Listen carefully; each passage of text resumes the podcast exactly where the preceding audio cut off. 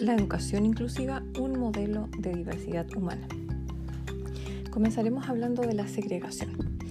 Bueno, en la antigüedad predominaba el rechazo si nacía un niño diferente.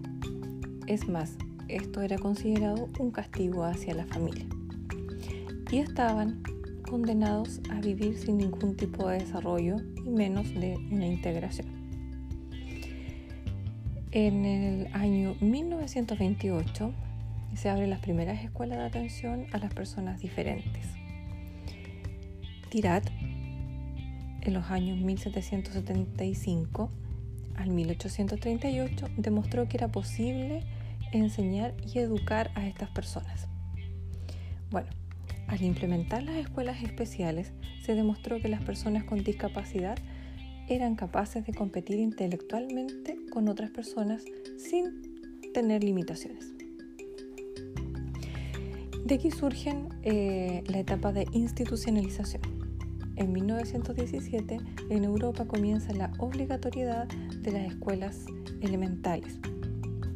Se detectaron diversos casos de estudiantes con dificultades de aprendizaje, por lo tanto se enfatiza la necesidad de clasificar a los estudiantes y se van creando las escuelas especiales.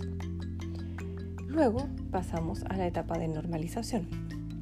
En 1969 surge el principio de normalización que apoya la utilización de medios educativos, permitiendo a las personas adquirir comportamientos y características cercanos a la normalidad.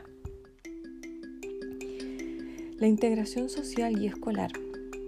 Aquí se reafirma el significado de normalidad.